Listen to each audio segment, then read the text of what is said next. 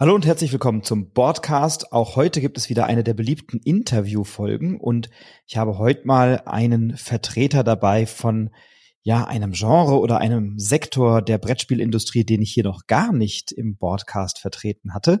Und wer es ist und aus welchem Sektor er kommt, das erfährst du, wenn du dran bleibst.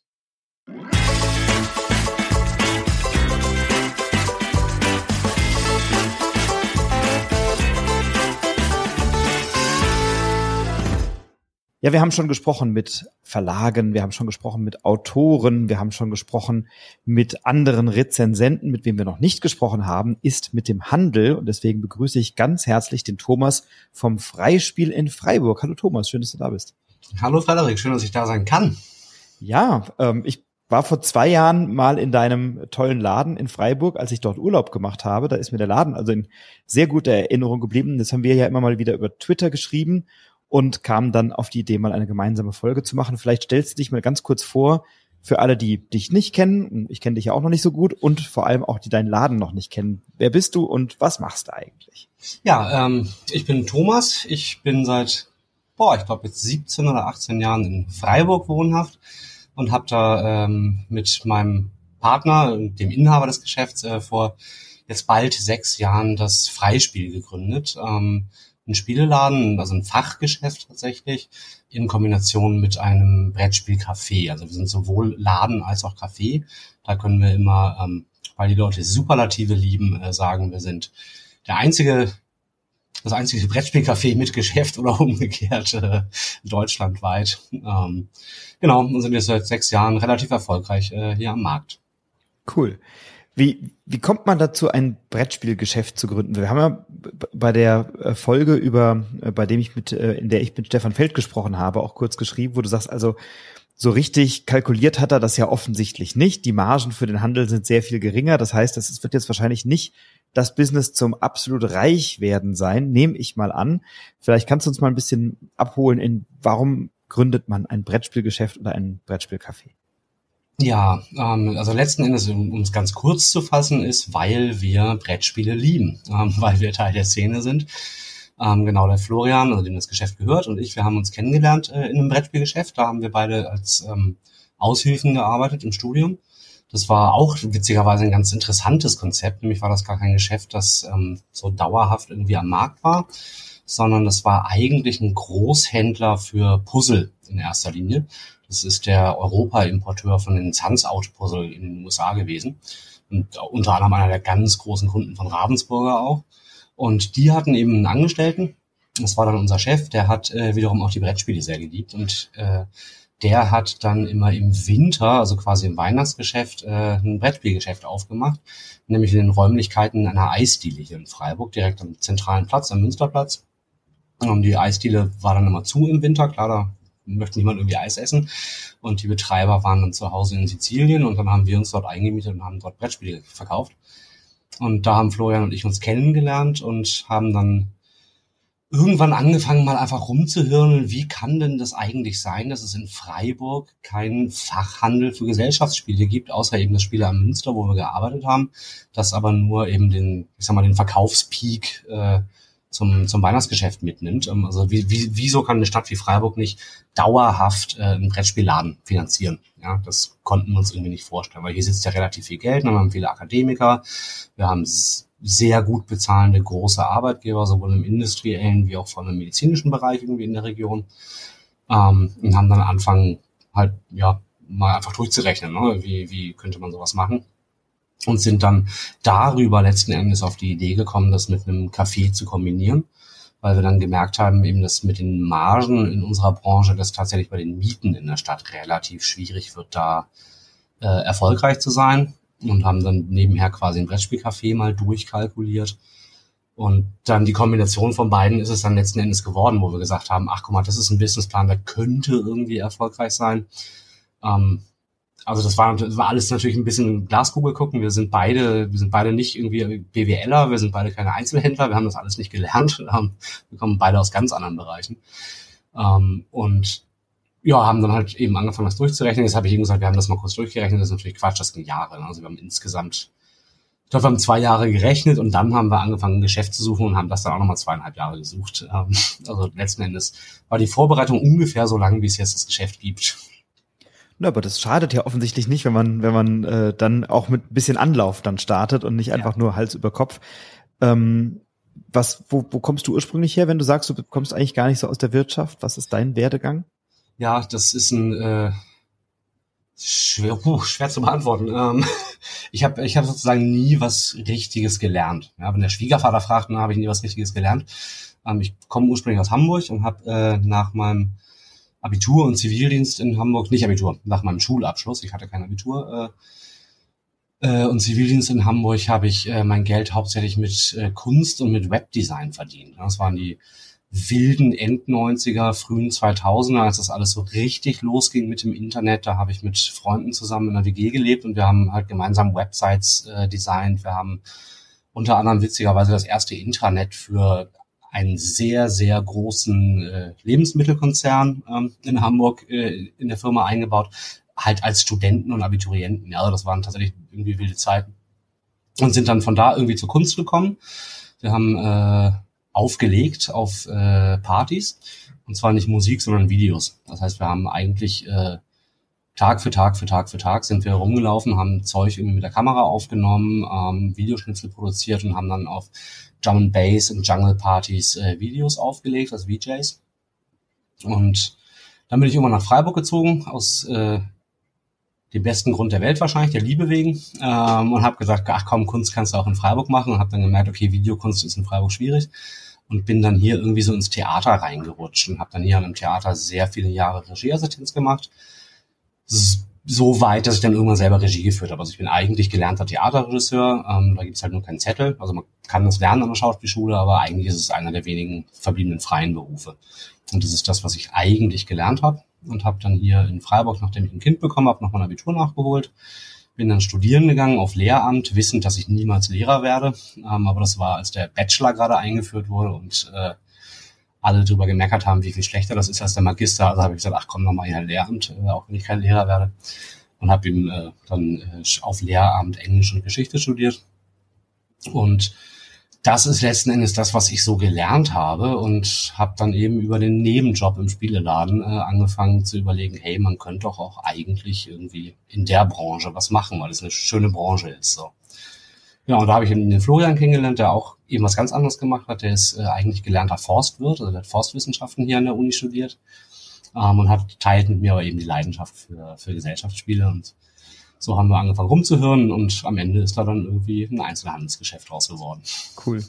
Ja, da haben wir eine schöne Schnittmenge, da hatten wir uns ja auch schon bei Twitter ausgetauscht äh, über die Theaterleidenschaft oder eben die Theatererfahrung an der Stelle.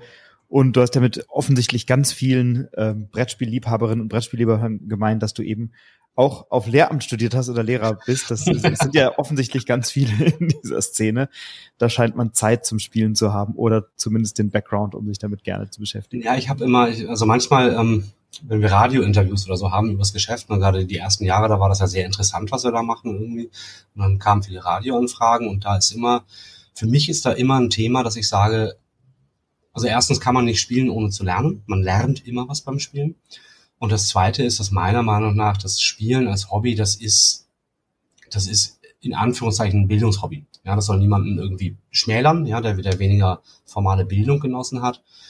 Ähm, aber das ist ja wirklich, du musst dir wahnsinnig viel Wissen draufschaufeln, wenn man überlegt, wie viele Spiele du spielst und dann ja auch, ne, wirklich mit, mit Erfahrung spielst und wie häufig du sie auch spielst. Das ist schon, da musst du dir viel ins Gehirn reintun. Und ich sage mal, das fällt leichter, wenn du es gewöhnt bist, von deinem Werdegang dir Sachen ins Gehirn reinzutun. Oder auch, wenn du im Verlauf des Tages, sage ich mal, dein Gehirn benutzt. Ne? Und nicht wie das Geschichte aus dem Theater. Äh, wir hatten Umbauarbeiten. Ich war im Wallgraben-Theater. Das ist im alten Rathaus in Freiburg irgendwie im Keller äh, untergebracht. Und da gibt es keine Baupläne und nichts, weil das halt ein Gebäude von vor Jahrhunderten ist. Und da musste irgendeine Leitung gefunden werden. Und dann war da ein Bursche, eine Woche lang bei uns im Theater. Der hat jeden Tag acht Stunden mit dem Presslufthammer Beton aufgeschlagen. Und ich behaupte mal, wenn du jeden Tag acht Stunden Presslufthammer bedienst, dann spielst du abends kein Darwin's Journey mehr. Ja, also das, das geht einfach nicht. Ja. Also ich glaube auch, dass das ein sehr voraussetzungsreiches Hobby ist. Ich meine, du wirst erstmal ein Verständnis für die Regeln, für die Anleitung haben und verstehen, was da passiert. Du brauchst eine gewisse Sozialkompetenz und Empathie, um zu verstehen, dass wenn ich jetzt gewinne, heißt das nicht, dass ich der Held im Erdbeerfeld bin, sondern dass ich morgen genauso gut mal verlieren kann oder so. Und das sind ja schon Elemente, die dann dazugehören. Und ich habe jetzt heute auch einen, weiß ich nicht, zehn Stunden Arbeitstag, wenn ich nach Hause komme und bin nachher noch verabredet. Und wahrscheinlich wird's Carnegie, ja. Und das ist jetzt dann schon auch etwas, da gibt's Leute, die steigen dann halt auch an einem Sonntagvormittag aus, weil sie sagen, das ist mir zu komplex. Und äh, wir machen das mal eben schnell zum Feierabend. Ich glaube, das ist dann schon etwas, privilegiert klingt so überheblich oder so blöd, ne? Aber, aber du brauchst ja schon irgendwie auch ein Verständnis dafür, was da geht und was du deinem Gehirn noch zumuten kannst oder willst. Du hast mal, ähm, ich glaube, auf irgendeine Verlosung von mir ähm, dich reagiert und hast gesagt, hier, ich nehme gern teil oder ich beantworte das gerne. Das Spiel brauche ich aber nicht, äh, weil bei uns im, so, das haben wir bei uns im Laden, äh, da kommt irgendwas gewinnen, ich weiß gar nicht mehr so, Kleber oder irgend sowas war das. Und äh, dann sagtest du, irgend, wieder zu, na, dass die, die Verkaufsschlager bei euch sind ja eher auch die einfacheren Spiele. So, was, was geht denn gut in so einem Geschäft? Ist das das 700.000ste Uno oder Sky Joe oder ähm, was anderes Kleines in dieser Richtung? Oder sind es dann doch eher die, die Kennertitel? Was, was ist in so einem Laden der, der, ja, Verkaufsschlager? Kann man das sagen? Kann man schon sagen. Ich könnte jetzt natürlich nebenher mal in die Statistiken gucken, ähm, aber grob weiß ich es natürlich. Also Gefühlte Wahrheit reicht ja. Also was, was tatsächlich eine Sache ist, was ich, was für uns ein absoluter Verkaufsschlager ist, äh, ist ein Kennertitel. Das ist nämlich Seven Wonders Duel. Ähm, Seven Wonders Duel verkaufen wir, muss ich jetzt lügen, aber ich glaube jedes Jahr mindestens dreistellig. Also die 100 knacken wir jedes Jahr. Ähm, und das hat aber damit zu tun, dass bei uns das ganze Team das Spiel liebt. Jeder kennt das. Das heißt, es wird auch entsprechend empfohlen. Ja, aber natürlich empfiehlt man Spiele, die man A gut kennt und B, die man auch mag immer natürlich in Abhängigkeit von dem Kunden, aber ich sag mal, das, was die Miete reinholt und einen Großteil des Personals bezahlt, das sind tatsächlich die kleinen, leichten Sachen. Ja, weil natürlich ähm, ist die Zielgruppe für ein UNO ist wesentlich größer als die Zielgruppe für einen Carnegie zum Beispiel. Ja. Ähm, und letzten Endes können wir, wir als Händler und am Ende natürlich lässt sich die, die gesamte Branche als Branche, kann sich ein Twilight Imperium leisten, weil es auch ein Top Ten gibt und ein Uno gibt. Wir hatten lange, haben wir uns äh, tatsächlich die ersten zwei Jahre hatten wir kein Uno da, ähm, auch kein, kein Scotland Yard, kein Mensch ärgere dich nicht, also die, so diese ganz krassen Basics. Monopoly hatten wir gar nicht, ja. Ich bin ja auf der Seite, die sagt, Monopoly ist nicht mal ein Spiel. Ja, das ist, muss ich ganz ehrlich sagen. Ähm, mittlerweile haben wir es, ähm, und zwar aus dem einfachen Grund, wir haben es zu einem relativ günstigen Preis. Wir halten quasi den Preis der Mitbewerber, sprich Drogerie Müller oder so, ähm, verdienen somit quasi kein Geld damit. Und das machen wir aus dem Grund, dass wir sagen, hey, wenn jetzt jemand sagt, ich brauche ein Uno und ich kann dem das in die Hand drücken oder ihr, dann kommt die eventuell wieder. Und dann können wir sie beraten. Und dann kauft sie vielleicht irgendwas, was ähnlich ist, ja, ein Nope statt ein Uno, was schon mal irgendwie neues Denken erfordert.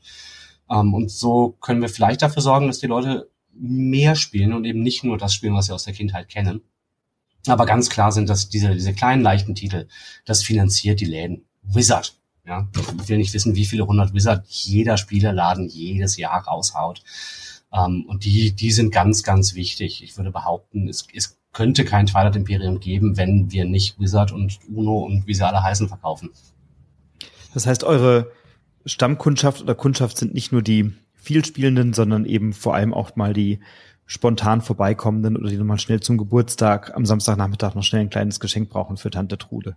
Ja, genau. Das ist äh, tatsächlich ganz viele Geschenke natürlich. Ähm, und wir sind, wir sind ja auch nicht in der Innenstadt, ne? also wir sind nicht, wir sind quasi auf der falschen, wir sind sehr in Bahnhofsnähe, aber auf der falschen Seite des Bahnhofs sozusagen. Die Touristen stolpern in die andere Richtung, Richtung Innenstadt. Und ähm, dennoch eben sind, haben wir viele Leute, die sagen, ach, ich brauche gerade noch ein Geschenk, weil übermorgen ist Geburtstag. Ähm, und wir haben ganz viel Stammkundschaft, die kauft Expertentitel, ja, oder sind Hobbyspieler auch ohne Expertentitel, ja, ähm, die schon gezielt irgendwie ihre Spiele suchen, die sich online informieren und so weiter. Da haben wir ganz, ganz furchtbar viele von.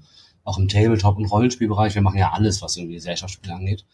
Aber ja, eben, die, die großen Verkaufszahlen, die, der Elefant im Raum ist wahrscheinlich Codenames. Ich will nicht wissen, wie viele Codenames wir verkauft haben. Und Codenames verkauft man natürlich auch an die Spielenden, ja, also an die Hobbyspielenden. Das ist ja, ist ja keine Frage. Auch die haben häufig Freude daran. Ich habe da keine Freude dran, aber andere Hobbyspieler haben da durchaus Freude dran es sei denen unbenommen. Aber das kauft eben auch äh, jemand für Tante Trude zum Geburtstag. Ich liebe Codenames, ich kann das gut nachvollziehen.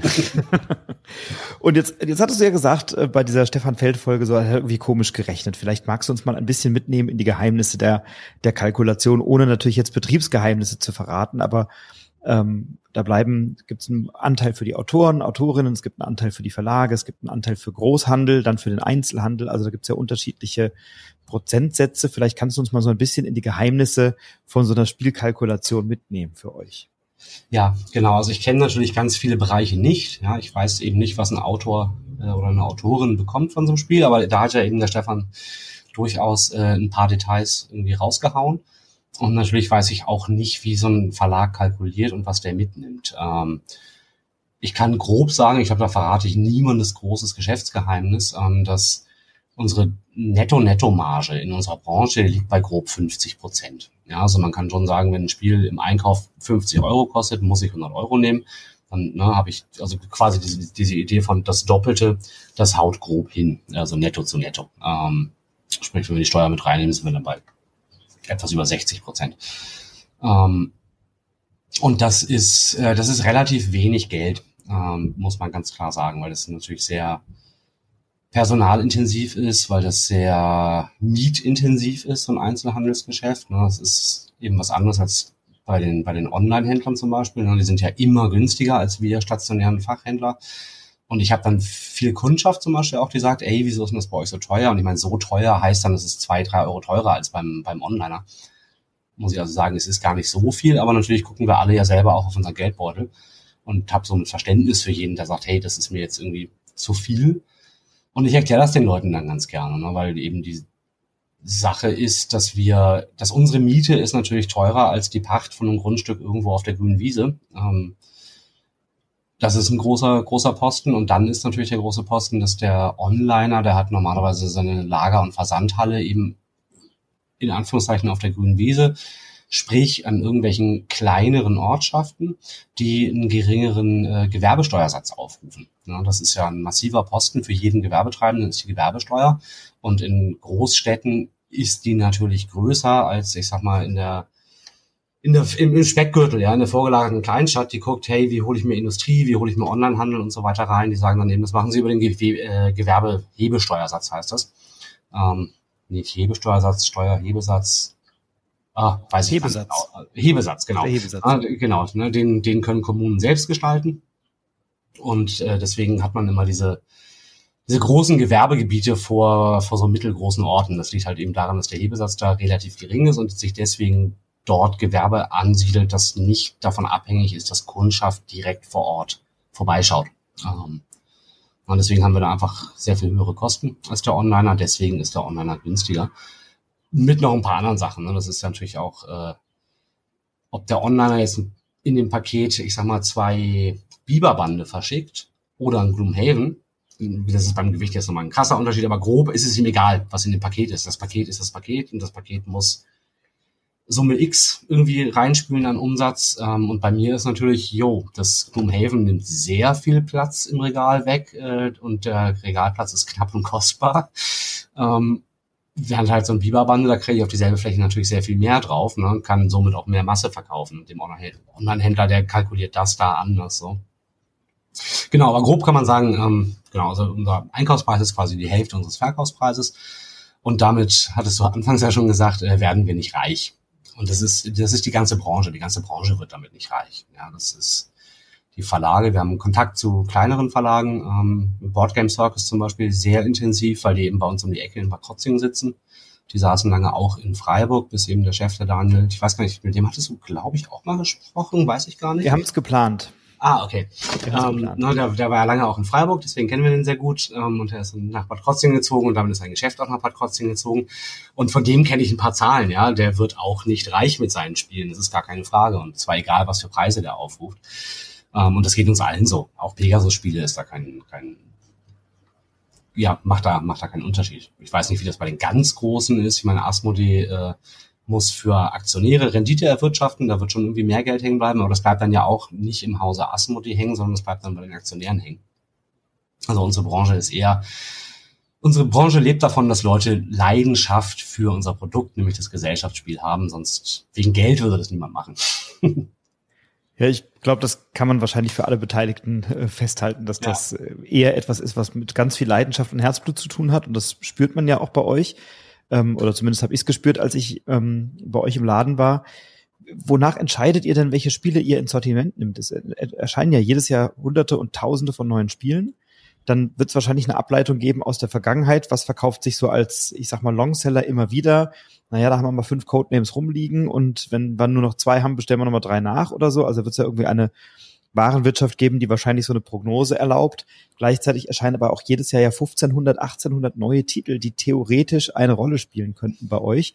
Und dann gibt es immer ein paar Spiele, die werden in der zumindest Vielspieler-Bubble dann mal für ein halbes Jahr lang durchgehypt äh, und die habt ihr dann auch einmal da rumliegen oder so? Oder wie, wie entscheidet ihr das? Kommt, geht ihr über die Messe und macht euch einen riesen Bestellzettel, recherchiert ihr im Internet, guckt ihr auch nach, nach ähm, habt ihr Verlagsvertreter, die vorbeikommen und dann hart pitchen und sagen, das müsst ihr noch ins Sortiment nehmen. Erzähl uns ein bisschen. Ja, das ist, äh, oh, da gibt's ganz viele verschiedene Varianten tatsächlich. Äh, alles, das, was du aufgezählt hast, findet tatsächlich statt. Äh, eins noch kurz zu dem Thema von eben, äh, weil ich das dann äh, übersehen habe, mhm. was ja auch äh, sich an der Queen Games Folge aufhing. Ähm, es gibt dann natürlich äh, Verlage nochmal, die ein anderes Geschäftsmodell fahren. Ja, das muss man auch sagen. Das ist zum Beispiel eben zum Beispiel Queen Games, ja, die finden, also jetzt mittlerweile ist es anders, die werden jetzt auch, auch über Hutter vertrieben und somit auch für uns im Fachhandel möglich. Vorher war das gar nicht möglich, weil die halt gesagt haben, wir verkaufen palettenweise die Ware, sprich Müller und Karstadt kaufen das Zeug und ich als kleiner Fachhändler kam, kam da gar nicht ran und dann haben sie natürlich selber online verkauft. Nur bestimmte Titel, glaube ich, über Hutter, also nicht das komplette Sortiment, oder? Das weiß ich jetzt gar nicht, weil ich mich gar nicht um Hutter kümmere. Ähm, aber also wir haben jetzt zum Beispiel Marrakesch im Laden, so, und das freut uns natürlich. Das war bis vor kurzem gar nicht möglich, in so kleinen Stückzahlen, wie wir sie nur abnehmen können, an Queen Games Titel ranzukommen. Ähm, und dann haben sie ja selber jetzt mit der, mit der City Collection ja auch selber sehr viel online verkauft. Und da weiß man dann natürlich, ich nehme jetzt denselben Preis, den die auch online nehmen. Und dann wissen wir natürlich, da ist der Großhändler zwischendurch nicht drin und ich finde nicht statt. Das heißt, wenn der Verlag selber nur direkt verkauft, dann verdienen sie natürlich mehr Geld am einzelnen Spiel. Ähm, und das, also das will ich auch gar nicht schlecht reden. Das ist auch ein Geschäftsmodell. Das ist völlig in Ordnung. Ähm, aber genau, das, ne, das sind so die zwei Sachen. Man kann, man kann mehr Geld rausholen, aber dann muss man halt gucken, dass man irgendwie direkt an den Endkunden kommt. Mhm. Genau, aber was, was nehmen wir für Titel auf? Das ist äh, ganz furchtbar unterschiedlich. Da würde ich ähm, wahrscheinlich drei oder vier verschiedene Kategorien aufmachen. Ähm, fangen wir mit der simpelsten an. Wir haben natürlich mit bestimmten Vertrieben und Verlagen mehr oder weniger weniger fixe Verträge. Ja, wir sind zum Beispiel am äh, Pegasus, oh, wie heißt das? PSP. Also halt diese Flagship-Geschichte von Pegasus. Ähm, da ist es so, dass wir bestimmte Sortimente auswählen. Also Pegasus hat verschiedene Sortimente, Fun-Spiele, Familienspiele, Kinderspiele, Rollenspiele und so weiter. Und wir wählen da verschiedene Sortimente aus. Ähm, von denen wir uns verpflichten, äh, alle Neuheiten abzunehmen in einer bestimmten Stückzahl. Ja, also das heißt, zum Beispiel Pegasus muss ich mich gar nicht drum kümmern, äh, was da kommt, weil das Zeug kommt sowieso bei mir ins Geschäft. Ähm, na, das klingt jetzt erstmal schlimm, weil dann könnten die mir jede Gurke äh, unter, unterjubeln. Aber tatsächlich ist Pegasus da sehr fair, weil wiederum mit dem, ne, ich muss alles abnehmen, kommt auch ein Retourenrecht mit. Ja, also ich kann, kann einen Teil davon auch wiederum retournieren und da geht dann Pegasus ins Risiko. Es ist nicht so, dass ich da ins Risiko gehe, weil ich sage, ich nehme halt alles, was er da, was er da anbietet. Das heißt, da müssen wir uns letzten Endes gar nicht drum kümmern. Ähm, und dann gibt's natürlich diejenigen Verlage, die entweder Handelsvertreter haben, das sind dann wiederum auch externe, also letzten Endes Selbstständige, die für diese Verlage oder Vertriebe in die Geschäfte gehen und, und Werbung für die Produkte machen oder auch angestellte HandelsvertreterInnen. Ähm, Amigo zum Beispiel hat, hat, hat äh, angestellte Leute, die sich aber eben um die Einzelhändler kümmern. Die rufen dann an, die kümmern sich um uns, sagen, hey, pass mal auf, wir haben schon wieder vier, fünf, sechs, sieben neue Titel, wollen uns die mal treffen, ich zeige euch die.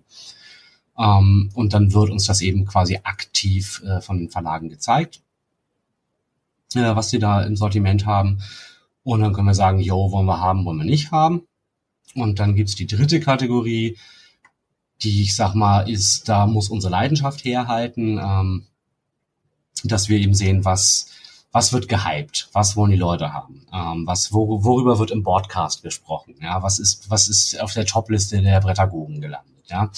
Ähm, das heißt, dass, dass wir eben als Fans ja letzten Endes auch beobachten, was ist so in der Szene los und da müssen wir dann entscheiden und da liegen wir manchmal richtig und manchmal falsch. Hey, was ist ein Hype? Denn nur ein Hype ist ein totaler Quatsch. ähm, lassen wir lieber die Finger von, weil kommt eher in einem Dreivierteljahr und dann spricht kein Mensch mehr drüber.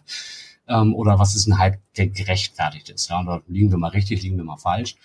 Aber das sind so letzten Endes diese drei Wege. Das, das selber informieren, dann die Verlage, die uns automatisch Zeug schicken und dann wiederum die, die sagen, hey, wir haben hier jemanden an der Hand, den schicken wir in unregelmäßigen Abständen zu den Händlern, äh, dass die mal Zeug vorstellen. Und dann gibt's natürlich Mischformen von allem auch. Und dann habt ihr immer mehrere Exemplare darum liegen von den gängigeren Titeln und wenige von den Exoten. Ja, genau. Also ist, ich sag mal, ein Top 10, da haben wir jetzt die letzte Lieferung, Top 10 waren, boah, ich glaube 96 Stück. Äh, was ganz cool ist, äh, weil anscheinend ist das überall schon wieder ausverkauft und wir haben noch welche. das finde ich ganz praktisch. Ich habe es gerade im letzten Sonntagsfrühstück vorgestellt. Also für alle, die äh, jetzt sagen, Top 10 ist ein Titel, im Freispiel gibt's noch welche. Versendet ihr auch eigentlich? Ja, ja, ja, wir haben einen Online-Shop. Äh, Perfekt. Also wir haben, wir wollten einen Online-Shop haben. Wir haben einen Online-Shop, weil dann die Lockdowns kamen da äh, mit der Corona-Kiste. Da haben wir dann mit heißer Nadel äh, einen Online-Shop gestrickt und jetzt demnächst wird unsere Website neu gelauncht und dann machen wir auch einen besseren Shop daran.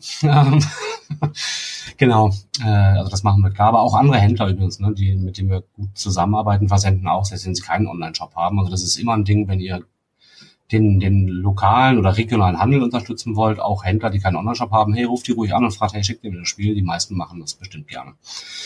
Ähm, aber genau, dann ich sag mal, ein Twilight Imperium haben wir halt eins im Regal. Und wenn sich das verkauft, dann bestellen wir eins nach. Ähm, also das ist, ist eine große Bandbreite. Und manchmal, manchmal kalkulieren wir uns da auch. Ja, dann holen wir einen Titel, wo wir denken, hey, das ist doch, ein, das ist doch klasse. Wir haben jetzt drei Partien Probe gespielt auf der Messe. Wir sind begeistert.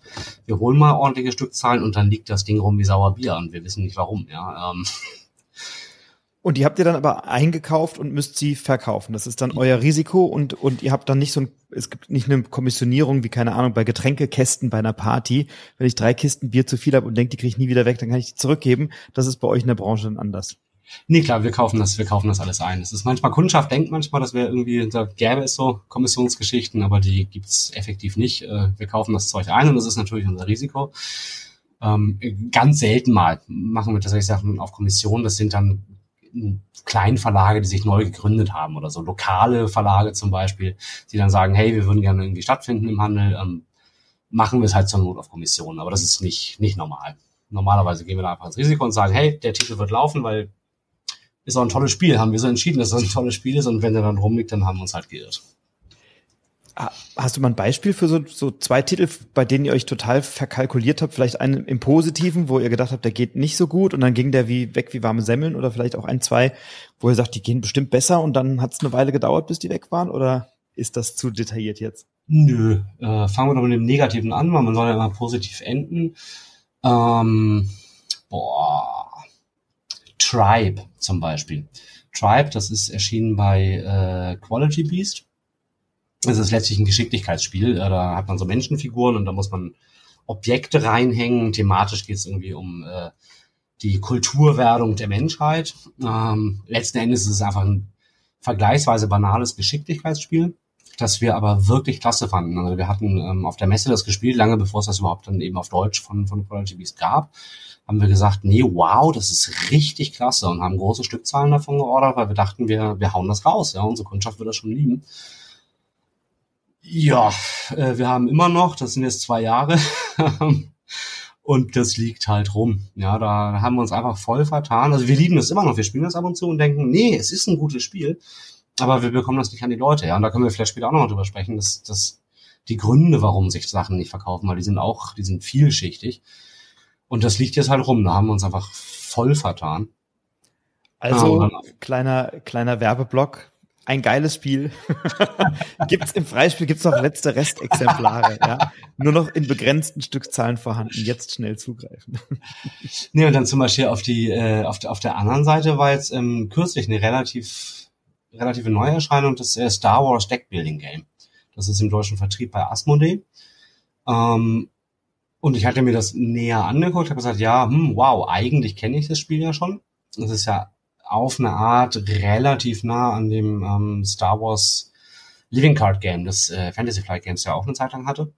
Mechanisch ist es da relativ nah dran, hat natürlich neue Eigenheiten. Aber dann habe ich gedacht, okay, das Star Wars Kartenspiel, das war damals nicht so der Bringer. Ich habe selber gerne gespielt. Ähm, aber ist immer ein Verkaufsschlager was nicht. Das war kein Arkham Horror. Arkham Horror verkaufen wir wie blöd. Ähm, und sind da relativ vorsichtig reingegangen. Klar wussten wir, hey, es ist Star Wars, also ne, x, x Kopien werden wir verkaufen. Es hat einen okayen Preis, dann sind wir bei x plus 5 oder was auch immer. Und dann ist die Lieferung, die wir hatten, ich weiß nicht mehr, wie viele das waren, es wird irgendwas zwischen 20 und 50 Stück gewesen sein, die hat keine Woche gehalten und seitdem ist das Ding halt ausverkauft. Ja, also Asmodee hat einfach keine mehr. Ich weiß immer noch nicht, wann der Nachdruck kommt äh, und alle warten wild auf den Nachdruck und ich habe das völlig unterschätzt. Ähm, trotz, trotz der Lizenz, ich meine, Star Wars geht irgendwie immer. Oh, habe ich mir aber vertan und gesagt, nee, das, das wird nicht so, weil der Vorgänger war nicht so. Und ja, war ein großer Fehler. Ne, die Star Wars IP zieht ja schon ganz gut. Ne? Ähm, ich warte auch seit Monaten auf mein Rezi-Exemplar. Ich habe es auch noch nicht bekommen und ja. auch noch nicht gespielt. Kriege immer eine, da sagten sie, fragt noch mal im März, dann fragt noch mal im Mai, dann fragt noch mal im Juli. Jetzt sagten sie, ja, es könnte Sommer werden. Wir gucken mal so. Ne? Also das ist ja, ja äh, ausverkauft. Ähm, wie hoch ist denn so der Anteil an, ähm, also ich, ich, ich gucke jetzt mal gerade so in meine Vergangenheit, als ich noch erheblich jünger war und dann viel in meinem lokalen Spielegeschäft in Wiesbaden eingekauft habe, bei Merlin in Wiesbaden. Ähm, und da war ich so in der, in der Jugend, habe ich da halt richtig viel Geld gelassen bei diesen ganzen Trading Card Games. In meinem Fall war das damals ähm, im Schwerpunkt Magic. Es war ein bisschen Herr der Ringe. Ähm, wie ist so der, der Anteil zwischen richtig Brettspielen, Tabletop, Trading Card Games? Habt ihr da eine Gewichtung? Wahrscheinlich hat ja jedes dieser, jede dieser ähm, Genres eine eigene Fangruppe mit unterschiedlicher Kaufkraft. Äh, Pokémon gibt's noch, Yu-Gi-Oh! habe ich gesehen auf eurer Website, habt da ge gefühlt jeden Abend ein Yu-Gi-Oh! Turnier oder Einsteigerrunde oder so. Ähm, wie, wie ist da die Verteilung? Ja, ähm, erstmal ganz, ganz liebe Grüße an die lieben Kollegen von Merlin in Wiesbaden. Äh, wir sind ja zusammen im selben Verein, im Spiel der Allianz e.V. Ähm, das ist, oh, es ist, es ist tatsächlich schwierig zu sagen. Von der Fläche her, ähm, einfach von der Verkaufsfläche, nimmt ganz klar äh, das klassische Gesellschaftsspiel, das Kartenspiel, das Brettspiel, das Partyspiel, nimmt bei uns äh, bei weitem den größten Teil ein. Ähm, den kleinsten Teil nehmen die Sammelkartenspiele ein, ganz klar. Das ist letzten Endes eine große Vitrine. Das ist bei uns äh, Magic, Pokémon und Yu-Gi-Oh! Aber nur von der Fläche jetzt. Nur von der Fläche jetzt, genau. Also Sammelkarten sind natürlich auch klein verpackt. Ja, eben genau. Das ist, ist aber klein verpackt. Ne? Dann haben wir, was sind denn das? Eins, zwei, drei Billy-Regale mit Rollenspielsystemen. Ähm, wobei wir da mittlerweile relativ reduziert sind. Wir haben nur noch sieben oder acht große Systeme und dann kleine Sachen von System Matters und so, weil in Freiburg ein, ein, ein anderer Spieleladen noch aufgemacht hat und der ist sehr fokussiert auf Rollenspiel. Deswegen ist es bei uns ein bisschen eingebrochen. Und Tabletop nimmt dann noch relativ viel Fläche ein. Aber der Fokus sind ganz klar die klassischen Gesellschaftsspiele. Aber da ist dann eben bei uns die, die tolle Sache, diese Kombination von, von Café und, und Laden, dass wir ja, also eben, wir haben Yu-Gi-Oh! Turniere zweimal die Woche und wir haben viermal die Woche ein Magic-Event. Ähm, und dann haben wir auch noch die Tabletop-Spieler, die irgendwie bei uns die Tische reservieren und da, da ihre äh, Miniaturen über den Tisch schubsen. Und eben da mit der Kombination mit dem Brettspielcafé ähm, ist das bei uns passiert, was häufig leider nicht passiert, dass diese Gruppen miteinander verschmelzen. Ja, dass, dass die Leute, die, die sich nur treffen, um Wizard und die Crew zu spielen oder ihren Doppelkopfabend haben, dass die mal sehen, was da eigentlich passiert. Ja, dass die sehen, ach, die sind gar nicht komisch, die machen eigentlich dasselbe wie wir, es ist nur ein anderes Spiel. Ja, und da haben wir, also empfinden wir zumindest so, äh, haben wir eine ganz, ganz starke Integration von diesen wie man es immer wahrnimmt, eigentlich irgendwie getrennten Fanbases ähm, mittlerweile. Also es gibt natürlich auch viel Kundschaft, die in allen Bereichen drinsteckt oder zumindest in zwei der verschiedenen Bereiche irgendwie drinsteckt. Und da wird bei uns automatisch irgendwie ganz viel über den Tellerrand geschaut. Das finden wir ganz toll.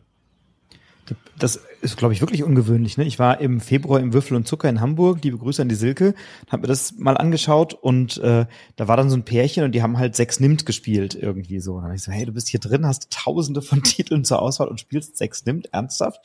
Sagt sie, ja, aber die kommen regelmäßig und die spielen immer sechs Nimmt. Und ich würde dir sofort sagen, wenn ich in so einem Laden bin mit so viel Auswahl, suche ich mir mal so einen freundlichen Mitarbeiter oder Mitarbeiterin, einen Erklärbär und sage, hey, ich spiele gerne sechs nimmt. Habt ihr sowas in der Art noch? Gibt es da noch sowas Vergleichbares oder habt ihr irgendwie was auf dem Niveau?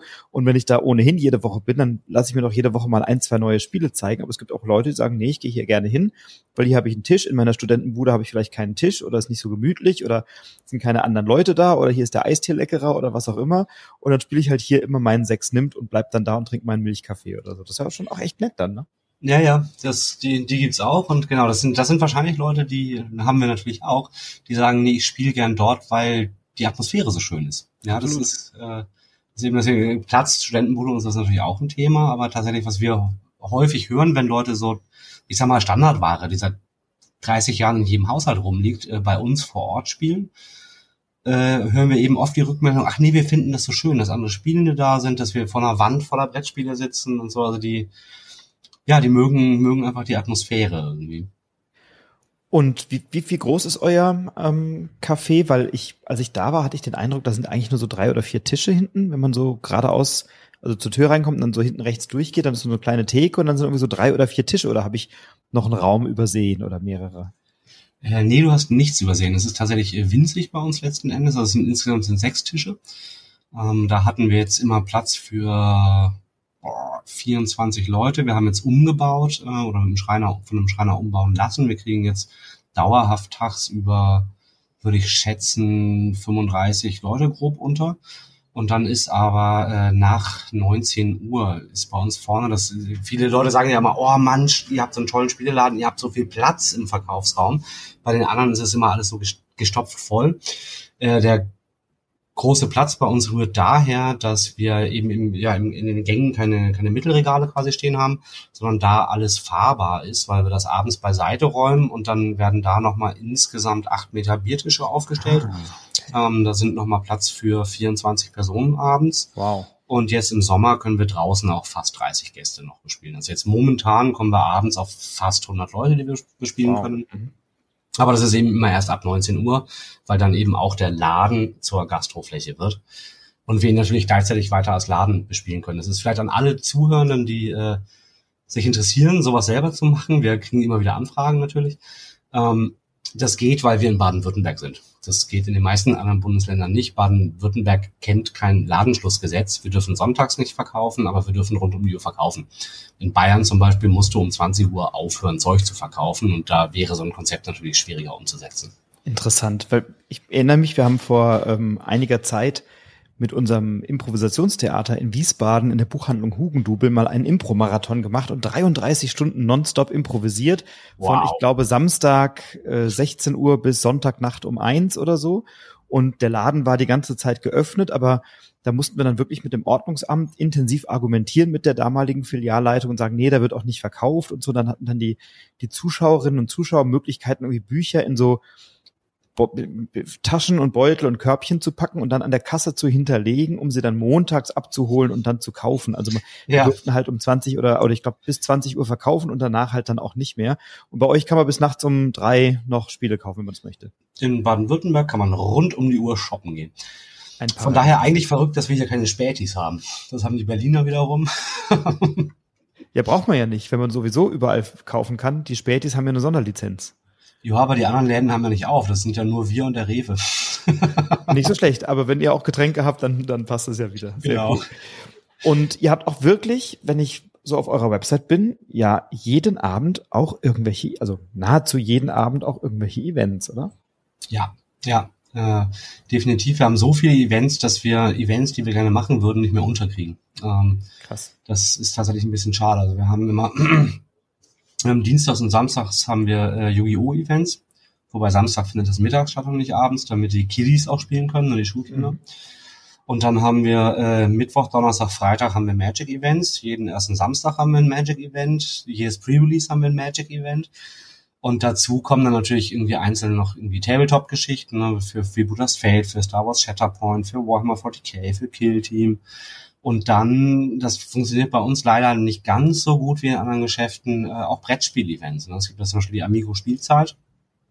Da nehmen wir nicht alles mit, da machen wir normalerweise einmal im Jahr das Vorrundenturnier für Set und das Vorrundenturnier für Wizard. Da kann man sich eben für die deutsche Meisterschaft qualifizieren. Und dann eben Pegasus hat die Pegasus Spieletage, da sind wir natürlich dabei. Aber das so im Brettspielbereich ist das bei uns ein bisschen underperforming. Ähm, das ist dann irgendwie, weiß ich zum Beispiel, ich sehe es manchmal beim äh, Roskoten in Duisburg. Wenn die so Events anbieten, dann haben die die Hütte voll. Und bei uns ist das immer eher dünn besetzt. Das ist immer knapp an der Grenze, dass wir es absagen müssen, weil man eben bei uns immer alles spielen kann und dann natürlich viele Leute sagen, hä, warum, warum soll ich denn da zum Pegasus Spieleabend? Die haben die Spiele doch eh da. Die neuen Pegasus Spiele kann ich immer spielen. Und heute Abend will ich aber sechs Nimmt spielen. da brauche ich keinen Pegasus Spieleabend. Deswegen sind diese Brettspiel-Events immer bei uns ein bisschen underperforming, weil man bei uns eben eh alles spielen kann. Und dann kommt jetzt noch Disney Locana dazu im Sommer. Ja, und wir haben Spoiler-Alarm. Äh, ich glaube vor drei Tagen, ich glaube am Montag äh, kam die E-Mail, wir haben das Go, wir dürfen Locana Organized Play anbieten und wir werden natürlich Locana Organized Play anbieten, weil A, wir glauben an das Produkt, B, wir glauben an das Spiel und C, zumindest drei von uns sind ultra gehypt. Wir haben uns selber schon Displays und Starterdecks vorbestellt, ähm, weil wir denken, hey, cool, wir können Magic spielen, aber mit Mickey Mouse und weiß ich nicht, Simba oder wem auch immer, ja, wie cool ist das denn? Oder gibt's ja dann so, ich glaube, Instants oder Interrupts werden sie wahrscheinlich bei Magic sind dann Songs, die man spielen kann. Ja, genau. Das ist sensationell. Also ich bin ja, auch, ja. bin auch schon sehr gespannt, was da alles auf uns zukommt. Jetzt, wenn ihr, ihr also ihr beratet ja auch viel, ne? Also ihr müsst ja einerseits, wie, wie viele Leute seid ihr bei euch im Team? Das habe ich auf der Website nicht gefunden, die Seite war leer. Ja, genau. Das ist äh, eben, wir äh, sind kurz vor einem Relaunch der Webseite, dann wird auch die äh, Teamseite äh, korrekt funktionieren und mit Fotos und Kurzbiografien der Leute aufwarten. Wir sind momentan, ich glaube, elf Leute. Ich muss kurz mal durchzählen. Äh, Florian, Marco, Thomas, Sebastian, Isa, Katter sind die Festen. Also wir sind sechs Feste, also inklusive Inhaber. Und an Aushilfen haben wir JP, Luca, Johanna, Salome, Nina, Alex sind nochmal sieben, also momentan sind wir 13 Leute.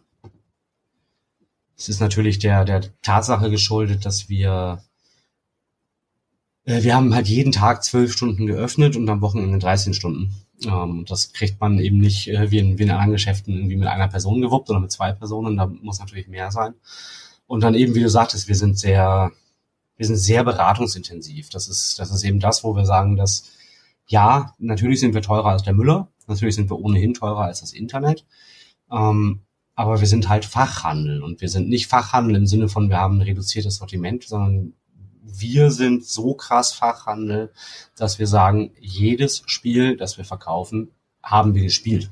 Wir wissen, wie sich das Spiel spielt. Wir wissen, wie das Spielgefühl ist. Natürlich spielen wir vieles nur ein oder zweimal, ähm, aber haben trotzdem irgendwie wirklich ein Gefühl dafür, wie, wie sich zumindest in der Erstpartie angefühlt hat ähm, und, und können wirklich je nachdem, wie der, wie die Kundschaft es benötigt, ne, auf emotionaler oder auch auf mechanischer Ebene, wirklich was zu den Spielen sagen. Und das ist tatsächlich an, von Anfang an unser Anspruch gewesen. Und bislang halten wir den durch. Also wir haben immer, ich würde sagen, zwischen 30 und 50 Spiele Backlog, die wir noch nicht gespielt haben. Ja, also gerade natürlich kurz nach Essen steigt das massiv und dann bauen wir das ab im Laufe des Jahres. Äh, oder zumindest dann bis, bis nach Nürnberg.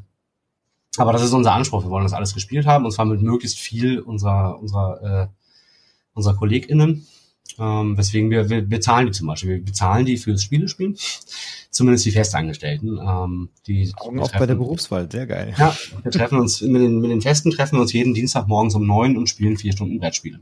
Ähm, damit wir das eben alles einfach gespielt haben und ja, wirklich sagen können, hey, ich glaube, ich habe dir jetzt was verkauft, worüber sich Tante Erna wirklich freut, so wie du äh, mir Tante Erna beschrieben hast. Ja. Ähm, das, ist, das ist unser Anspruch. Der ist übrigens auch aus einem Gag entstanden ursprünglich. Ähm, äh, kleine Anekdote im, im Spiel am Münster, wo Florian und ich uns kennengelernt haben. Da hatten wir, weiß ich nicht, ich würde schätzen, tau, immer so zwischen 1000 und 2000 ähm, Spiele äh, vor Ort zum Verkauf. Also jetzt inklusive ne, Erweiterung und so weiter. Und wie regelmäßig kam da Kundschaft rein und sagte, boah, habt ihr das alles gespielt? Und wir wollten, wir wollten einfach ganz ehrlich sagen können, ja, natürlich. Ähm, so, so ist die Idee entstanden, dass wir das alles gespielt haben wollen. Und dann haben wir irgendwann eben gedacht, nee, nee, für, un, für uns bedeutet Fachhandel wirklich, ich weiß, was in der Schachtel steckt. Punkt. Sehr cool.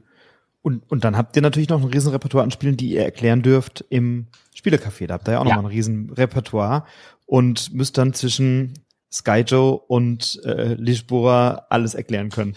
Ja, äh, so ist das genau. Wir können natürlich nicht alles erklären. Wobei tatsächlich bis bislang kann ich alles erklären. Ich bin, ähm, was, was die Gäste angeht, bin ich Schrödingers Erklärbär, weil die immer fragen, könnt ihr das alles erklären? Und ich sage immer, prove me wrong. Pick a game, ask me und ich erkläre es dir. Bis du eins findest, das ich nicht erklären kann. Und bisher hat es immer geklappt. Ich würde sagen, ich könnte aus dem Stegreif zwei, 300 Titel wirklich erklären. Viele weitere dann halt mit Anleitung nebenher, also dass ich einfach ne, nebenher über die Anleitung drüber flippe ähm, und somit das trotzdem schneller hinkriege, als dass die, dass die Gäste sich das selber aneignen können. Ähm, und natürlich kann ich nicht alle 1300 vorrätigen Titel erklären. Ja, die wechseln ja auch ständig. Und das ist, das ist zum Beispiel so ein Ding. Wir machen einmal im Jahr einen Flohmarkt. Das ist immer zum Jubiläum, rund um den 15. September. Machen wir, machen wir irgendwas im Laden und da gehört immer auch ein Flohmarkt dazu von den Sachen, die wir aussortiert haben. Und ganz ehrlich, das sind im Jahr zwei bis 500 Spiele, die rausfliegen, weil halt so viel neues Zeug reinkommt und der Platz einfach begrenzt ist. Wann ist der? Äh, immer äh, September, Mitte September. Okay. Äh, kündigen wir auch auf der Homepage an und auf Twitter äh, und auf Instagram und so weiter. Es ist halt immer, immer wenn wir Jubiläum feiern, dann machen wir den, machen wir den Flohmarkt mit den alten Spielen. Cool. Und da gibt's Perlen manchmal. das glaube ich gern. Dann, äh, du hast ja vorhin gesagt, ähm, trotz eurer Beratungsintensität oder trotzdem ihr ja einen guten Überblick habt und, und dann auch versucht herauszufinden, je nachdem, wie man den potenziellen Kunden einschätzt oder die Kundin oder die Person, die beschenkt wird oder so, gibt es Titel, die sich einfach nicht gut verkaufen, auch wenn ihr es probiert. Ähm, da gerne eine ehrliche Antwort. Habt ihr dann manchmal so das Gefühl, so, oh, jetzt müssen wir eigentlich dieses Tribes noch mal anbieten? Das muss ja noch weg. Da haben wir noch 300 Dinger da hinten liegen, so. Ähm, und warum verkaufen sich manche Titel trotzdem nicht? Was sind da die Ursachen? Ja, ähm, klar. Also das ist ja, das betrifft ja nicht nur den Spielefachhandel, sondern ähm, den Handel generell wenn ihr, egal was ihr kauft, wenn ihr irgendwo Sonderangebote seht, ähm, denkt drüber nach, warum es ein Sonderangebot ist. Das ist halt schon meistens eher, das muss weg. mhm. Ganz klar. Ähm, also ja, wir hauen da natürlich Sachen irgendwie auch raus, weil wir sagen, hey, das einfach das, das Lagern, das die Fläche bereithalten, das kostet so viel, das ist einfach nicht mehr rentabel zu versuchen, das zur, zur unverbindlichen Preisempfehlung zu verkaufen. Das muss jetzt weg, ja, natürlich dann immer in der Hoffnung, dass es jemand mitnimmt, der oder die dann wirklich Freude daran hat. Ja, das wäre natürlich das Optimum. Ähm, manchmal vertun wir uns auch ganz, ja. Also natürlich kaufen wir auch manchmal Sachen blind, ja, weil wir sagen, okay, weiß nicht, jemand Großes wie Asmodee, ja. Ich meine, wie viele Spiele hauen die raus? Ja, dann gibt es da Titel, wo ich sage, wow, das sieht interessant aus, kommen wir nehmen mal irgendwie zwei, zwei äh, Verpackungseinheiten, ja. Und dann spielen wir es und merken, oh wow, das war Murks, ja. Das ist, das ist immerhin was, was ich versprechen kann. Also, sowas wird niemals eine Kundin bei uns empfohlen bekommen. Ja, von niemandem von uns. Niemals würden wir sagen, das Ding muss weg. Ich versuche das jetzt aktiv jemandem zu verkaufen. Das machen wir wirklich nie. Ähm, das ist einfach unser Ethos. Das wollen wir nicht. Ähm, aber ja, klar, manchmal muss Zeug raus, dann kommen halt irgendwie Sonderpreise rauf. Und warum sich manche Sachen nicht verkaufen, weiß ich nicht. Ähm, also es gibt ganz klar Titel, da, da kann man es benennen. Ja, das ist jetzt zum Beispiel, ich habe jetzt relativ viele Partien, ich glaube, es sind jetzt mittlerweile acht innerhalb der einen Woche, die wir es da haben, äh, von dem äh, Champions gespielt. Das ist jetzt neu bei Asmodee erschienen. Ähm, und ich weiß genau, das wird sich im Verkauf schwer tun. Weil das, ich habe das jetzt zwei, dreimal äh, Kundinnen angeboten und habe gemerkt, dass ich sag mal, abstrakt anhand der Schachteln rüberzubringen, was für eine Freude das Ding macht, das ist irrsinnig schwierig, weil, weil was da mechanisch passiert ist, wir denken uns Namen aus, ja, von fiktiven Charakteren oder auch lebenden oder toten Menschen, die es tatsächlich gab. Da denken wir uns insgesamt acht Personen aus und die spielen Turnier gegeneinander in verschiedenen Kategorien. Ich weiß nicht, kennst du das Spiel? Nee, okay. Nee. Ähm, na, dann schreiben wir irgendwie auf, ne, Cleopatra und Biene Maya und äh, Frederik und Thomas, ja, haben wir nachher insgesamt acht Namen.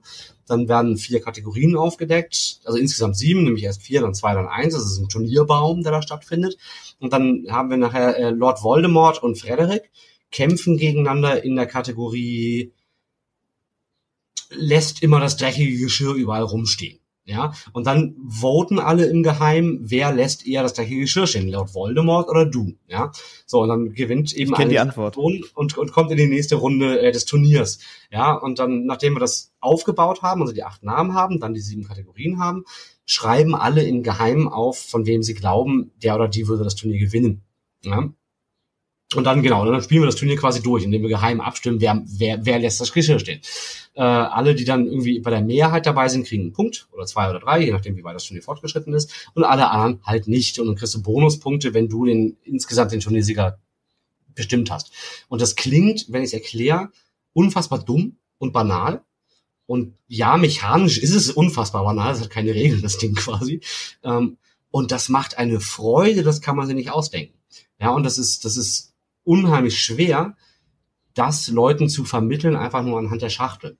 Ja, jede Person, die das dann spielt, ist gehuckt. Die ist dann, wow, so, ja. Ähm, und ich habe ein bisschen die Befürchtung, das wird ein bisschen liegen bleiben, weil das so schwer ist, das abstrakt nur anhand der Schachtel Leuten irgendwie aufs Auge zu drücken. Ne? Ganz, ganz im Gegensatz zu Top Ten zum Beispiel. Ja, das, das ja eigentlich ähnlich ist. Es ist ganz simpel, es ist eigentlich dumm, aber macht unfassbar viel Freude. Ich habe wirklich im Café noch keine einzige Gruppe gesehen, egal ob VielspielerInnen oder nicht, die keine Freude mit Top Ten hatte.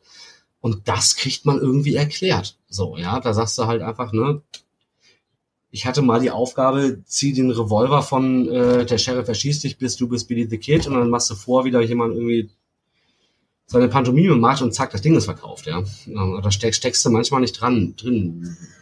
Manchmal ist es eben wie bei, wie bei Champions, weißt du dann, okay, es ist, es ist einfach schwer, abstrakt über zu sprechen. Die Leute müssen das Gefühl haben. Und dann gibt es andere Sachen, die bleiben liegen und da habe ich keine Ahnung. Da habe ich keine Ahnung, warum das nicht läuft. Ja? Golem zum Beispiel ist so ein Titel. Ja, Golem von Cranial Creations, der war ja damals auf der Messe durchaus gehypt. Ähm, und wie ich finde, völlig zu Recht. Ich habe es nicht viel gespielt, ich glaube, es waren drei Partien, aber die fand ich wirklich alle großartig. Aber das bleibt bei uns liegen. Ich weiß nicht, ob das woanders besser läuft, das kann ich natürlich nicht beurteilen, aber bei uns bleibt es liegen und ich habe ich hab den Punkt nicht gefunden, woran es liegt. Ähm, ob, das, ob das irgendwo in meiner Beratung liegt. Ähm, oder ja, ich weiß es nicht. Manch, manchmal weiß man es einfach gar nicht. Und dabei ist das Cover auch noch so stark. Habe ich neulich äh, Leute gehabt, die sagten, oh, das ist aber hässlich, das ist so düster. Ja, und klar. ich sagte dann auch, ich finde das richtig schön, ich finde das toll. Ähm, aber ja, das ist dann Geschmackssache. Ne? Aber genau, ich bin da auf deiner Seite. Ich finde das, wenn ich das Ding im Regal sehen würde, ich würde es sofort kaufen. Das ist so schön für mich. Also ich finde es auch mega und es ist auch ein sensationelles Spiel. Ähm, die Anleitung ist ein bisschen aus der Hölle, aber das Spiel ist super. Ja, das ist schon echt großartig. Ähm, gehen wir mal einen kleinen Schwenk zurück zu dir, um so ein bisschen den Bogen zu schließen. Was spielst du denn gern? Also du spielst natürlich viel und alles und, und das natürlich berufsmäßig. Ähm, A, spielst du in deiner Freizeit auch noch oder ist es dann wirklich Mittel zum Zweck? Oder hast du so Titel, wo du sagst, so jetzt nach Feierabend, heute Abend 20 Uhr Fläschchen Bier auf jetzt spielen wir was Schönes? Oder sagst du, ich kann keine Spiele mehr sehen, ich möchte jetzt was ganz anderes machen, ich mache jetzt Ikebana? Oder ist, äh, ist Spielen nach wie vor ein, ein Hobby von dir, weil du bist ja aus dieser Leidenschaft heraus in diesen Beruf gekommen? Und was spielst du privat gerne? Ja, ich spiele nach wie vor auch privat, gerne und viel. Glück gehabt. genau, äh, meine, meine ursprüngliche Hauptspielgruppe zum Beispiel, die ist natürlich zerbrochen, weil einer von uns muss immer im Laden stehen. das heißt, ich spiele re relativ wenig mittlerweile mit Florian und seiner Frau. das war früher so die, die, die Hauptspielgruppe. Ähm, ich spiele einerseits, also ich habe zwei, zwei große Leidenschaften außerhalb des klassischen Spiels. Das ist nämlich einerseits das Tabletop-Hobby. Ich spiele aktiv Freebooters Fate und Warhammer 40k. Und jetzt neuerdings Star Wars Shatterpoint, ähm, da habe ich so meine Leute, da komme ich so einmal im Monat zu einer Partie. Und dann habe ich äh, insgesamt drei verschiedene Rollenspielrunden, wo wir es auch einmal äh, pro Monat schaffen. Und ansonsten spiele ich tatsächlich am allerliebsten zu zweit. Ich bin ein großer Freund von Zwei-Personen-Spielen. Ähm, und jetzt seit einem Jahr bin ich Solospieler. Ich habe früher immer gesagt, ich habe da keinen, ich verstehe nicht, warum Leute Solo-Brettspiele spielen, macht den Computer an. Aber mittlerweile mache ich das ganz gerne.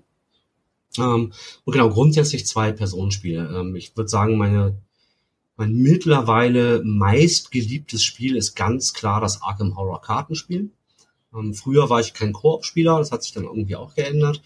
Und Arkham Horror hat mich hat mich abgeholt. Ich habe das nie gekauft, ich habe mich geweigert, das zu kaufen, weil ich wusste, das wird für mich ein Geldgrab sein.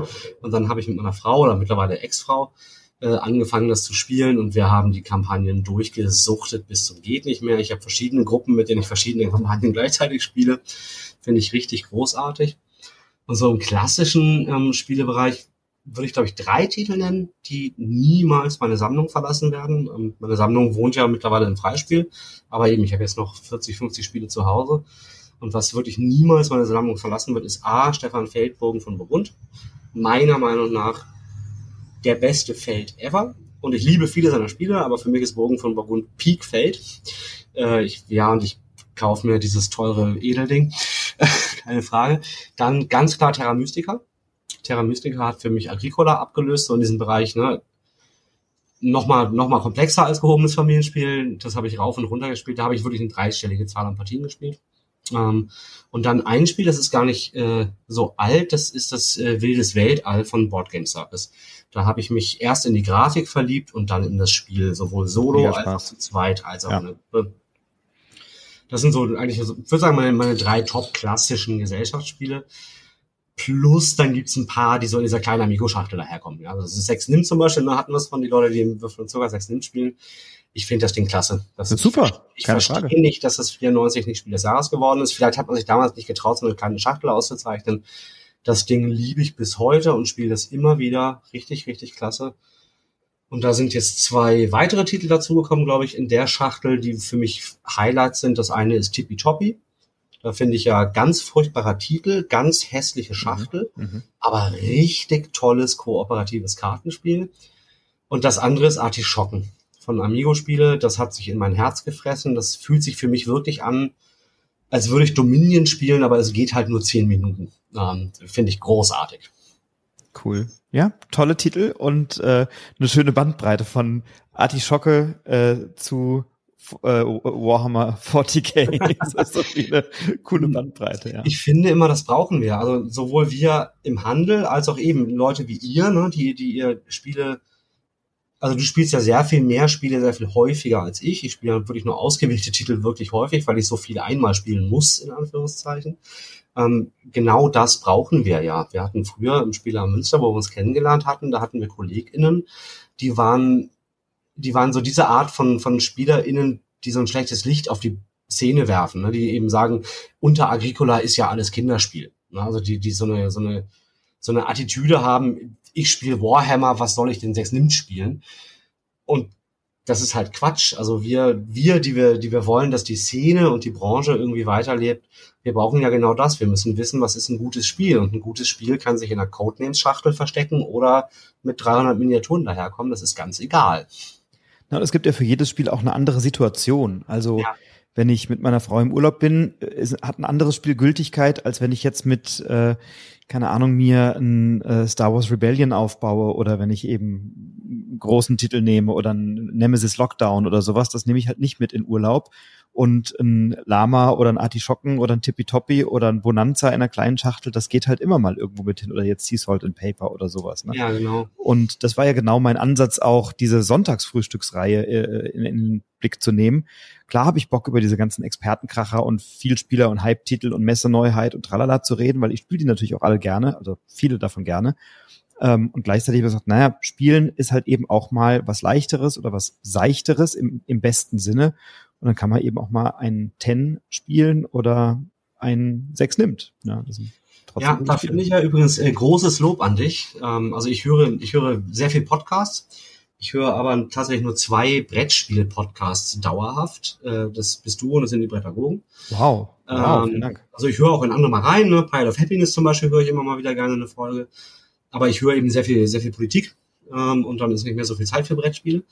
Äh, und tatsächlich liebe ich dein Sonntagsfrühstück. Ähm, tatsächlich höre ich die anderen Folgen auch sehr gerne, aber das Sonntagsfrühstück liebe ich genau aus dem Grund, dass du halt auch sagst, nö, dann packe ich da erstmal ein Sechs nimmt aus, ja. Und, ähm, und genau diese, diese Offenheit, diese Offenheit zu sagen, wir müssen ja nicht jedem Hype nachrennen, sondern hey, vielleicht spielst du gar nicht so viel, ich zeig dir mal einen Titel, der mich begeistert und der dich eventuell auch begeistern könnte. Das finde ich ist ein richtig toller Ansatz. Das ist, glaube ich, auch ein, ein Alleinstellungsmerkmal. Das findet wenig statt, dass auch mal was Älteres ausgepackt wird und gerade eben auch diese leichteren Titel positiv irgendwie äh, Erwähnung finden.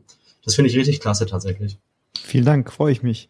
Ich habe also eine schöne Nachricht bekommen. Ich habe mal Incognito vorgestellt, einen Uralttitel aus den 80ern, den ich einfach liebe und sehr, sehr gerne spiele mit diesem lustigen Menetekel und so sensationell.